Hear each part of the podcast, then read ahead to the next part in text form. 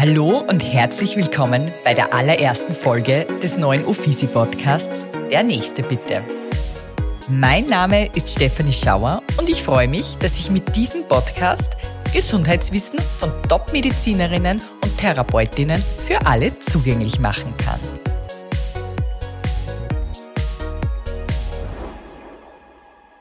Wir kennen es wohl alle. Unsere Eltern heute sind viel aktiver als unsere Großeltern früher noch. Udo Jürgens hat in einem seiner Songs schon gesagt, mit 66 Jahren fängt das Leben an. Aber wenn die Gelenke nicht mehr mitspielen, braucht es einen Gelenksersatz. Und genau um dieses Thema werden wir heute mit meinem ersten Podcast-Gast sprechen. Gelenksersatz der großen Gelenke, Hüfte und Knie. Ich freue mich ganz besonders, dass ich die Podcast-Serie Der nächste bitte mit meinem lieben Ehemann Dr. Bernhard Schauer starten darf. Dr. Bernhard Schauer ist Oberarzt an der Klinik für Orthopädie und Traumatologie am Kepler Universitätsklinikum in Linz und der dortige Leiter des Endoprothetik-Teams. Wahlarzt mit Ordination in Leonding, Lehrender an der Medizinischen Fakultät der JKU Linz und begeisterter Golfer und Tennisspieler. Herzlich willkommen, lieber Bernhard. Ja, es freut mich für eine Einladung. Ja. Du hast vergessen, Hausmann, Ehemann und äh, Vater von äh, zwei Kindern. Ja, bitte das noch beachten. Genau. Natürlich habe ich dich nicht nur ähm, deshalb eingeladen, weil du mein Ehemann bist, sondern vor allem deshalb, weil ich dich natürlich sehr bewundere, dass du als Leiter des Endoprothetik-Teams am Kepler Universitätsklinikum ein sehr, sehr wichtiges Thema behandelst. Bevor wir aber in das Thema des Gelenksersatzes reingehen, interessiert mich noch viel, viel mehr, was eigentlich das Schönste an deinem Beruf des Orthopädens ist? Also mein Beruf hat viele schöne Facetten, aber wahrscheinlich das Schönste ist das Zurückgeben der Mobilität. Das heißt, meine Patienten sind ja eingeschränkt im Alltag, äh, haben Schmerzen. Das ist äh, der Hauptbeweggrund, warum sie mein, äh, mein Handeln oder mein Tun aufsuchen. Ähm, und das Schöne ist eigentlich, dass man die Mobilität aufrechterhalten kann. Du hast das ganz richtig gesagt. Früher war man ein bisschen zufrieden, wenn man in der Pension nicht mehr so aktiv war und wenn man ein bisschen äh, mehr gesessen ist, als wie sportlich aktiv zum Beispiel. Heute nimmt man das nicht mehr hin. Und äh, die Orthopädie ist da maßgeblich daran beteiligt und vor allem Dinge der Gelenksersatz der großen Gelenke, äh, dass die Mobilität bis ins hohe Alter erhalten bleiben kann oder zumindest die Schmerzen einen nicht daran hindern. Und das ist eine richtig tolle Sache zum Handwerk dazu, das muss ich auch ganz offen sagen, das hört man zwar nicht so, so gerne, aber es ist einfach ein schönes Handwerk. Das heißt, äh, das in Menschen hineinschneiden, einen ja, alten Knochen äh, herausgeben. Genau so wollte ich jetzt eben nicht sagen, aber es ist auch schön, äh, handwerklich tätig zu sein. Ähm, an einem biologischen Werkstück, wenn man das so sagen äh, möchte. Aber natürlich ist, äh, ist äh, ja, ein Arbeiten mit Menschen. Jetzt haust du ähm, ja quasi Nägeln, Schrauben in, Gelenke hinein. Wie unterscheidet sie das jetzt von daheim mit einem Nagel in die Wand? Das ist ein großer Unterschied, weil die, weil die, die Operation per se, und ich hoffe, ich zerstöre jetzt keinen Zauber, ist nicht sehr schwierig. Also die Handgriffe sind immer gleich. Es ist eher wie Kochen nach einem Rezept. Je besser ich mein Rezept befolge, desto besser ist mein Erfolg. Und je weniger oft ich abweiche davon, desto weniger Komplikationen und besseren Outcome habe ich. Aber es ist das Drumherum. Es ist das, das Gesamtkonzept, das einfach passen muss und wo man doch sehr viele Jahre dahinter ist, dass das einfach zu einem optimalen Verlauf führt. Und da ist man auch nur ein Puzzleteil. Also da gehört ein tolles Krankenhaus dazu, da gehört eine wunderbare Pflege dazu. Also das sind viele Facetten, die da wichtig sind und der du Operateur hast, ist nur ein Teil. Mhm. Du hast jetzt gesagt, das sind viele Jahre maßgeblich, damit man ein guter Operateur ist. Jetzt wird es mir aber vorab und wahrscheinlich auch den meisten Zuhörerinnen interessieren. Wann hast du dir jetzt speziell gedacht, dass du Arzt werden möchtest? Boah, das war eigentlich schon relativ früh, muss ich ehrlich sagen. Also es ist eigentlich, wenn ich ganz ehrlich bin, schon in der Kindheit so ein bisschen dieser Wunsch aufgekommen. Natürlich sehr abstrakt und nicht so ganz konkret, ich will Arzt werden, aber doch schon äh, so der Teilbereich der Medizin, der mich, der mich immer schon interessiert hat. Dann ist eine eigene Verletzung dazugekommen. Ich habe mir, hab mir äh, den Unterarm gebrochen, nichts Kompliziertes. Aber ich bin ins Krankenhaus gekommen und mich hat, mich hat das fasziniert. Und äh, von da weg war es eigentlich die Entscheidung relativ klar.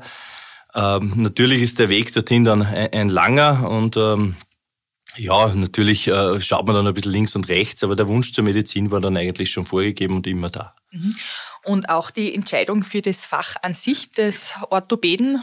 Das hat sicher ein bisschen der Sport geprägt. Also so der Bewegungsapparat war, war durch den Sport natürlich in meinem Fokus und ähm, durch das eigene Erleben von kleineren Blessuren, kleineren Verletzungen ähm, war eigentlich das Interesse vom Bewegungsapparat immer schon da, aber nicht so stark von der unfallchirurgischen Seite her. Ähm, diese Verletzungen per se haben mich dann weniger interessiert, muss ich ehrlich sagen, als wie so eben diese degenerativen Gelenkserkrankungen. Und daher bin ich dann relativ frühzeitig schon zur Orthopädie gekommen. Mhm. Jetzt bist du ja an der Kepler Universitätsklinik tätig.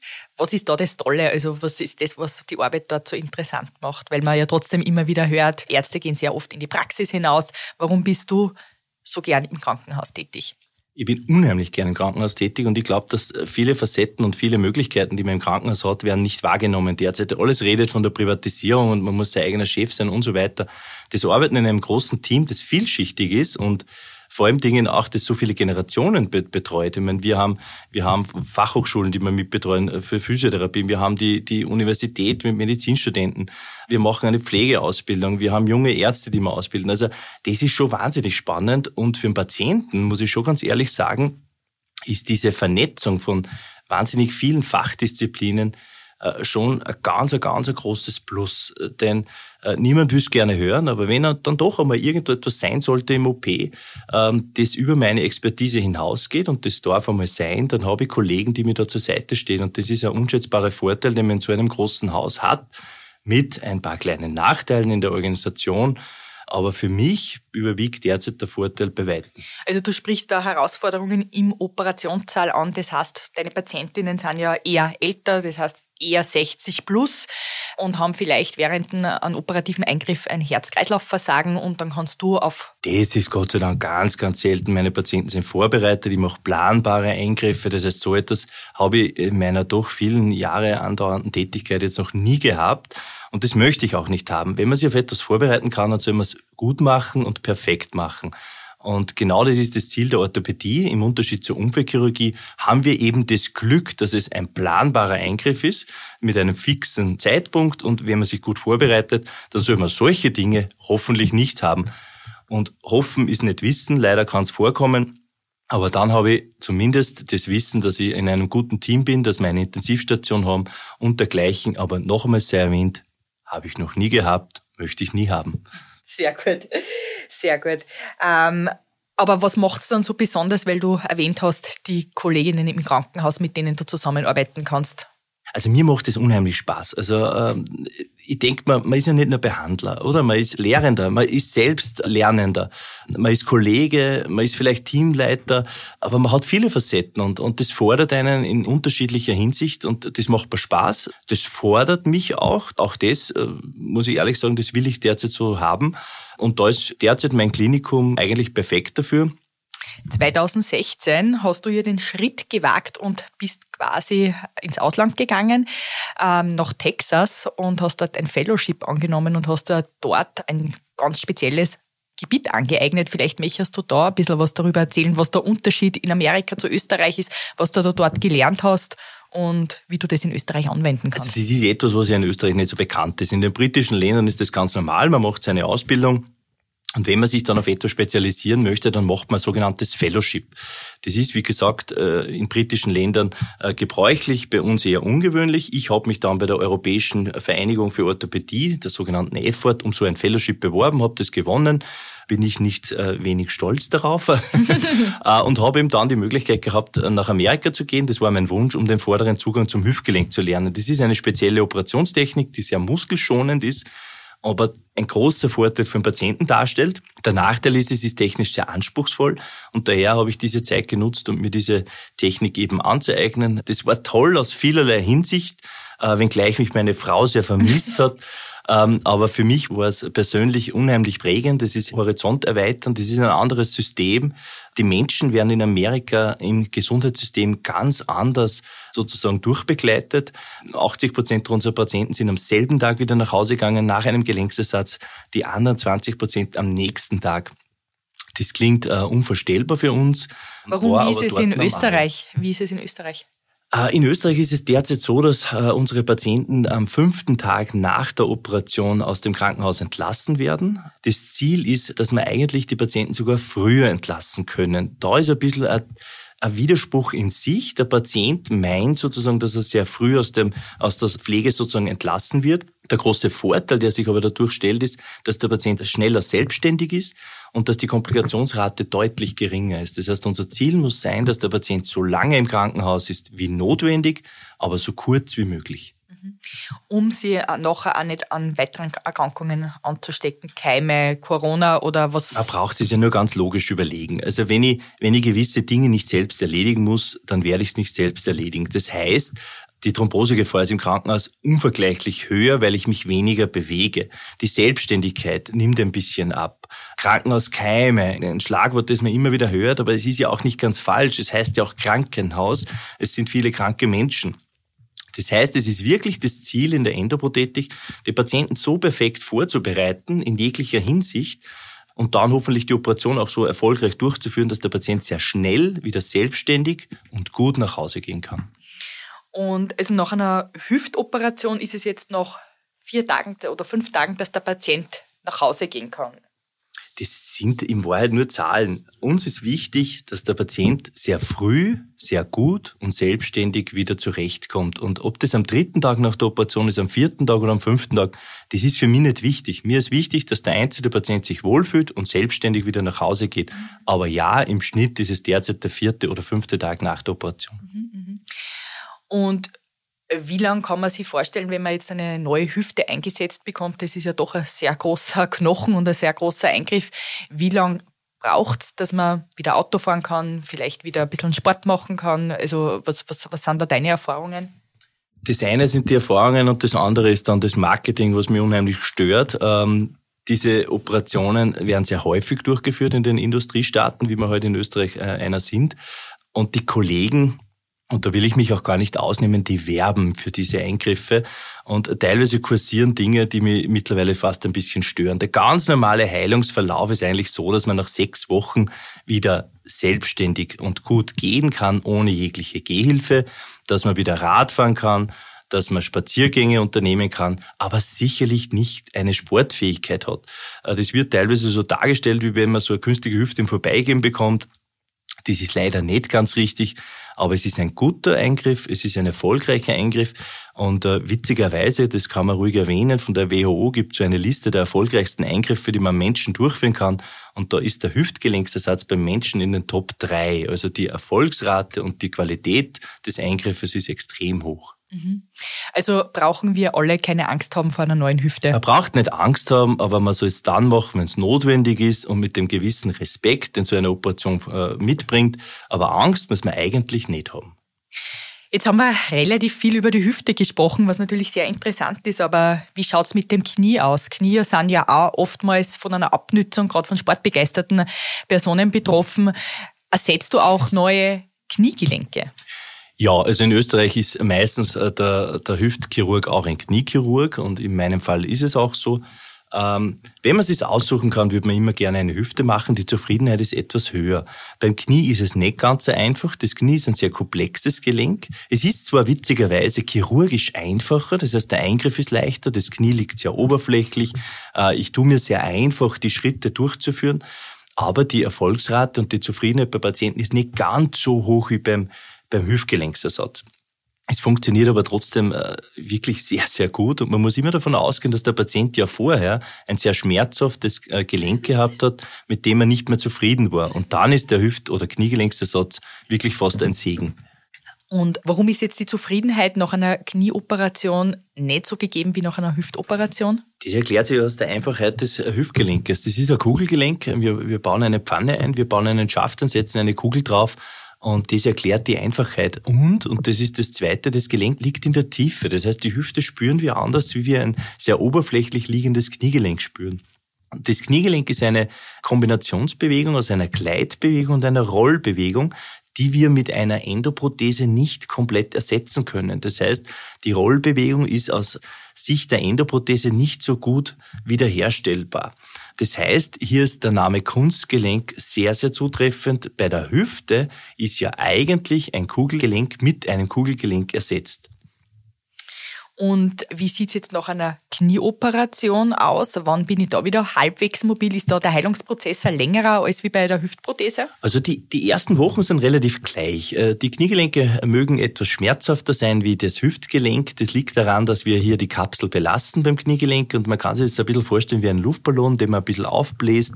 Die Kapsel dehnt sich etwas und das führt zu Schmerzen. Bei der Hüfte ist das leichter, der Bluterguss sinkt etwas ab. Trotzdem, die ersten Wochen gestalten sich sehr gleich. Man ist sehr schnell wieder eigentlich selbstständig. Man kann das Gelenk sofort belasten. Aber der Gesamtheilungsverlauf ist doch etwas länger wie bei der Hüfte. Und ich sage da immer zwischen drei und sechs Monate. Das ist zwar ein langer und dehnbarer Zeitbegriff, es ist aber, es entspricht der Realität. Das heißt, manche Patienten brauchen sechs Monate, bis sie zufrieden sind mit dem neuen Gelenk.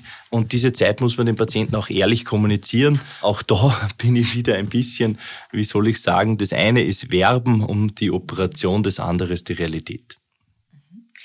Gibt es jetzt eigentlich auch Patientinnen, denen du von so einer Operation abraten würdest? Oder gibt es Menschen, die absolut nicht dafür geeignet sind, auch wenn sie Schmerzen haben? Muss man da also absolut nicht geeignet, würde ich so nicht sagen. Wenn jemand das braucht, dann wird man sich das gemeinsam anschauen, ob es sinnvoll ist. Das Ganze ist eine Risiko-Nutzen-Abwägung. Das heißt, ich muss den Patienten ja auch relativ sicher durch die Operation bringen und ich brauche ja auch die Gewissheit, dass er ein gutes Outcome, einen guten Erfolg haben wird.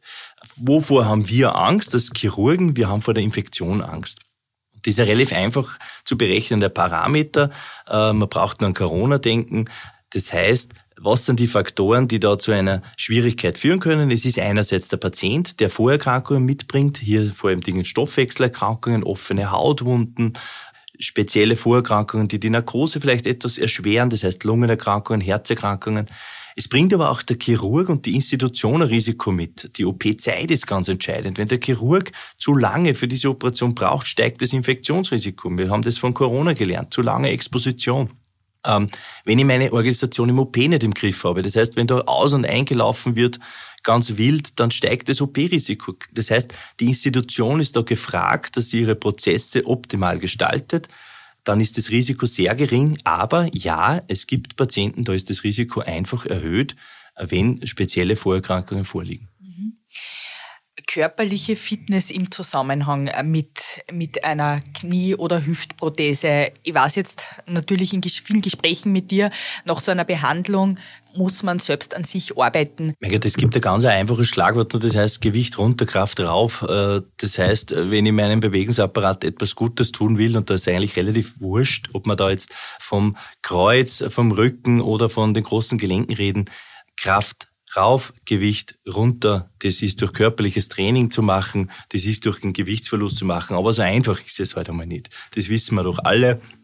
Das sind zwar geflügelte Schlagwörter, aber äh, das im, im Alltag umzusetzen, ist nicht so einfach. Du hast ja unsere Eltern mittlerweile durchoperiert, deine, meine. Wie war das eigentlich für dich? Weil oftmals ist das natürlich emotional ein größeres Thema als ein fremder Patient. Hab dich damals sehr bewundert, dass du dir das getraut hast, unter Anführungszeichen. Vielleicht möchtest du da auch ein bisschen was erzählen, wie du damit umgehst. Ja, das, das kann man natürlich so und so sehen. Also da will ich jetzt gar nicht äh, zu groß drauf eingehen. Manche Chirurgen entscheiden für sich, dass sie das nicht wollen. Äh, andere sehen das als, als ganz eine normale Operation an. Ähm, ich habe so angesehen. Ähm, ich habe die Überzeugung, dass ich das sehr gut mache und wollte das auch selbst machen im Rücksprache natürlich mit meinen Eltern, mit deiner Mutter, mit deinem Vater unter anderem. Für mich war das okay, für mich war das überhaupt kein Problem. Ich war, ich war froh, dass ich das äh, machen habe können. Aber natürlich, das ist eine persönliche Entscheidung. Manche wollen das nicht, manche haben das Gefühl, dass sie vielleicht die Operation nicht so durchführen würden wie sonst. Da will ich jetzt äh, weder das, das eine noch das andere als richtig erachten. Mhm. Äh, für mich war es ganz normal. Äh, oft kommt bei Patienten dann ja auch die Frage, na ja, aber wie würden Sie es jetzt bei Ihrer Mutter machen oder bei Ihrem Vater? Und ich kann dann drauf sagen, ja, genau so, weil ich habe es ja auch so gemacht. Und ähm, ich glaube, das muss man für sich selbst entscheiden. Äh, da gibt's kein richtig oder falsch. Sehr gut. 2017 kam ja bei dir auch die Entscheidung mit einer eigenen Wahlarztordination in Leonding. Was hat dich dazu eigentlich bewegt, dass du gesagt hast, du bist eigentlich sehr glücklich im Krankenhaus mit deiner Arbeit, dass du aber trotzdem noch die, diesen zusätzlichen Aufwand mit einer eigenen Ordination aufgenommen hast? Weil es die Zukunft ist für mich. Also ähm, weil das Krankenhaus ein wahnsinnig komplexes System ist und eine wahnsinnig äh, komplexe Organisation äh, und wo oft für den einzelnen Patienten einfach nicht die richtige Zeit übrig bleibt, die er, die er in dem Moment vielleicht verlangen würde. Und ich habe das selbst erlebt beim Führen einer Ambulanz. Äh, es ist oft tumultig, man muss oft weg, äh, man schenkt dem Patienten nicht die Aufmerksamkeit, die er oftmals verdient. Und da habe ich für mich entschieden, dass ich das anders angehen möchte. Und äh, die Entscheidung war, war für mich ganz toll. Ich, ich bin unheimlich gern äh, in der Ordination. Ich kann dort die Zeit dem Patienten aufbringen, die er benötigt. Ich bin der Ansprechpartner. Der Patient hat auch seinen Arzt. Das ist mir ganz wichtig weil das, glaube ich, in der Behandlung ein ganz entscheidender Faktor ist. Wie gesagt, diese Operationen, die machen viele, die können viele. Das ist oft gar nicht so schwierig, so eine Operation durchzuführen. Aber es gibt immer so einen Unterschied und äh, mein Chef hat das einmal gesagt und das gefällt mir sehr, sehr gut. Es gibt einen Unterschied zwischen etwas zu machen und etwas sehr gut zu machen. Und da braucht man viele, viele kleine Puzzleteile, die da ineinandergreifen müssen. Und die sehr, sehr enge und umfassende Betreuung in der Wahlassociation war da für mich ein Teil, der mir dann als richtig erschienen hat und äh, wo ich unheimlich froh bin, dass ich das so mache. Und du bist ja auch Lehrender der Medizinischen Fakultät der JKU in Linz. Und jetzt würde mich nur interessieren, was gibst du den jungen Orthopädinnen irgendwie oder den angehenden Orthopädinnen so auf ihren Weg mit? Was, was, was ist das Wichtigste deiner Ansicht nach für die Zukunft des Berufes? Mein Gott, ich denke mal, Fachwissen, äh, das ist das eine, was man natürlich vermittelt, das ist ja klar, aber lesen kann man ein Buch auch und, und die Informationen kann man sich in ein Buch holen, aber ich glaube, es ist die Begeisterung fürs Fach. Äh, wenn man die ehrlich rüberkriegt, wenn man einfach nur seinen Tagesablauf so darstellt, wie man ihn selbst empfindet, dann ist da hoffentlich eine Begeisterung für das Fach da. Wir werden in Zukunft viele Orthopäden brauchen. Eine Gesellschaft, wie wir eine sind, die älter wird, die aber gleichzeitig fit sein möchte. Jeder möchte eine fitte Oma haben, jeder möchte einen fitten Opa haben die wird viel Orthopäden brauchen. Und äh, wir haben da in Linz eine Jahrhundertchance mit diesem Projekt der Medizin-Uni. Ich bin unheimlich stolz darauf, dass wir das haben. Es ist vielleicht das Image noch nicht dort, wo die Realität ist. In der Realität ist das Projekt also wirklich, wirklich positiv. Das braucht seine Zeit, aber also ich bin sehr, sehr stolz darauf und mache sehr, sehr gerne. Und ähm, ich glaube, es hält einen auch flexibel und äh, wendig sozusagen, wenn man mit jungen Leuten oft zusammenkommt.